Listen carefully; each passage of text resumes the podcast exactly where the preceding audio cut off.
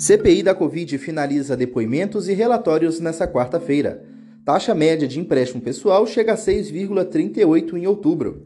Governo aprova resolução que trata de modelagem e desestatização da Eletrobras. Essas e outras notícias você acompanha agora no Eleva News. Bom dia! Hoje é quarta-feira, 20 de outubro. O meu nome é Pedro Lixter e este é o Eleva News, o podcast com as informações mais relevantes para começar bem o seu dia. CPI da Covid finaliza depoimentos e relatório final será lido nesta quarta-feira. O relatório final da Comissão Parlamentar de Inquérito CPI da pandemia será lido nesta quarta-feira durante sessão de finalização da comissão. Após a leitura do documento pelo senador Renan Calheiros, relator da CPI, o texto deve ser votado pelos integrantes da comissão. A previsão é que a votação ocorra na próxima terça-feira. Procon de São Paulo. Taxa média de empréstimo pessoal chega a 6,38 ao mês em outubro.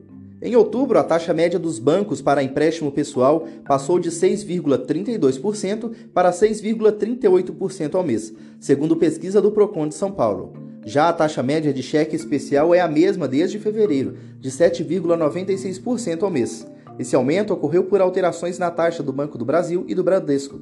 O Banco do Brasil alterou em 5,73% para 5,81%, um acréscimo de 0,08% em pontos percentuais. Já o Bradesco alterou sua taxa de 7,42% para 7,72%, um acréscimo de 0,30 pontos percentuais. Governo aprova resolução que trata de modelagem na desestatização da Eletrobras. A Eletrobras informou que recebeu um ofício do Ministério de Minas e Energia informando que o Conselho do Programa de Parcerias de Investimentos, o CPPI, aprovou nesta terça-feira a resolução que trata da modelagem de desestatização da elétrica, conforme fato relevante divulgado ao mercado.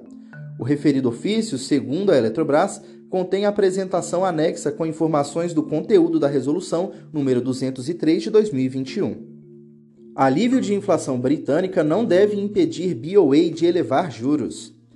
A inflação britânica desacelerou inesperadamente no mês passado, mas o declínio foi provavelmente apenas uma trégua para os consumidores, e é provável que não impeça o BOA, o Banco da Inglaterra, de aumentar as taxas de juros, possivelmente já no mês que vem. Os preços ao consumidor subiram 3,1% em termos anuais em setembro, recuando 3,2% em agosto, disse o Escritório de Estatísticas Nacionais.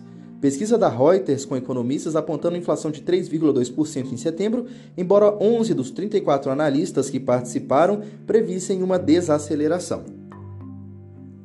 Na agenda dessa terça-feira, 20 de outubro, Zona do Euro tem CPI de setembro às 6 da manhã.